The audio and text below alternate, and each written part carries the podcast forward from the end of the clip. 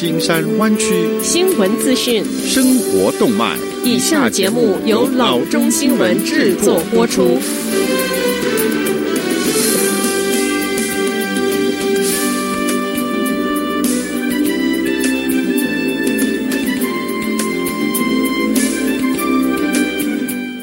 各位听众，大家好，欢迎来到老中广播电台的节目，我是君君。我们首先来关注今天的旧金山湾区地方消息。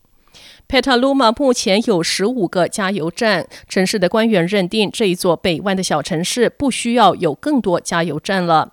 随着这一周新建的加油站禁令在市议会获得一致通过，这座 Sonoma 县的城市成为全国第一座停建新的加油站的城市。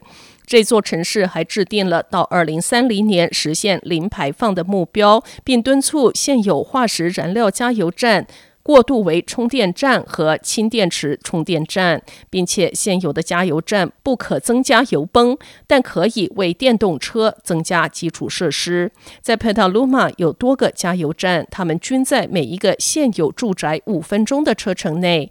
城市决议指出，因此在现在和未来内燃机继续存在的情况下，已经有足够的加油站服务大家。环境非营利组织 Stand Up Earth 希望此举能够鼓励全州做出类似的裁决，不需要新的化石燃料基础设施。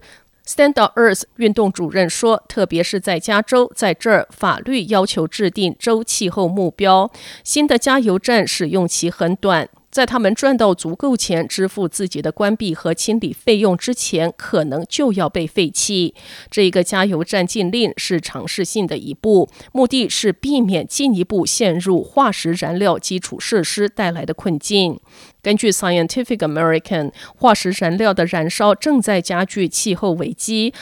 而这个危机正造成了摧毁加州的野火。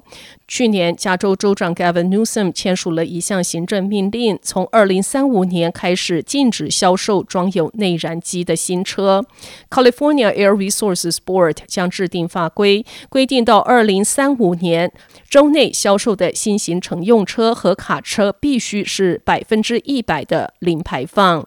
Newsom 办公室当时说，这个目标将在全州范围内实现温室气体排放量减少到百分之三十五以上，汽车氮氢化排放量减少到百分之八十以上。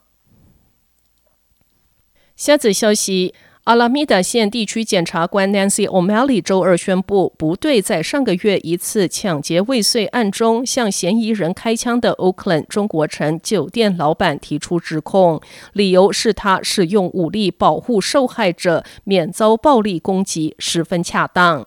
二月十五日下午五点半左右，一看到一名女子在九街和 Franklin 的拐角处遭两名嫌疑人抢夺相机，见女子被打倒在地。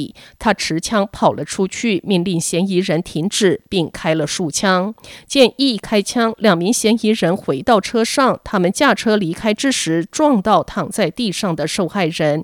嫌疑人还将车转向一，在逃离时险些也撞上他。地区检察官办公室不宽恕私刑，O'Malley 说。不过，经过对事件事实的彻底审查，很显然，E 先生开枪是为了合法保护抢劫案或者似乎是绑架案的受害者。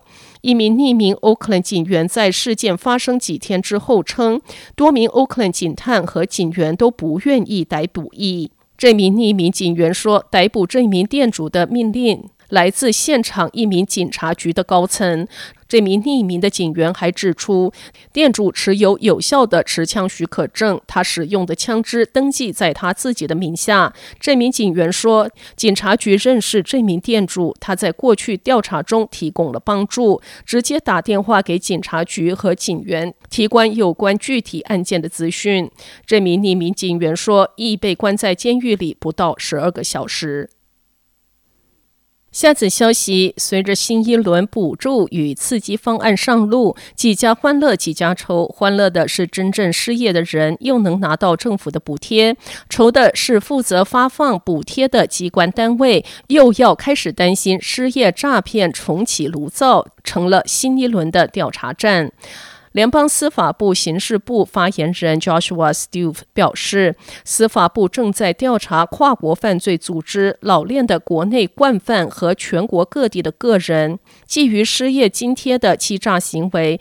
联邦劳工部监察长办公室估计，有超过六百三十亿元已经因为诈欺或者是错误而被不当支付了，大约是自去年三月瘟疫爆发以来所支付的相关津贴失业计划总额的一成。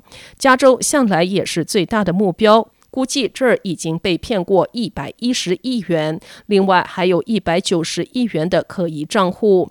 科罗拉多州紧追在后，估计被骗了六十五亿元，几乎与该州合法提出失业补助的总金额相当。另据美联社在各州的调查，从人口较少州的阿拉斯加和迈欧明等，金额被骗也有数十万元；到了人口密集州如麻州和 Ohio 州等，金额上看数亿。简单说，全国可说是处于一片失业补助欺诈的热浪中。下则消息：为了挑战 Amazon，沃尔玛宣布，顾客们不需要至少买三十五元的商品，也可以使用两小时 Express 送货服务。有了 Walmart Express Delivery，顾客可以订购 Walmart 的食品、日用品与杂货，然后只要支付十元的固定费用，这些商品便可以在两小时之内送达。总金额可以少于三十五元。客户产品资深副总 Tom Ward 在公告中指出，该服务可用于更紧急的配送需求，例如尿布或者是食谱缺少的一项材料。这不是设计成大量购物的配送，所以订单会有六十五件商品的上限。Walmart 表示，从周一开始，全国近三千家 Walmart 门市部都能够使用 Express Delivery 的服务，覆盖七成美国人口，它是以商店现有的提货和配送为基础。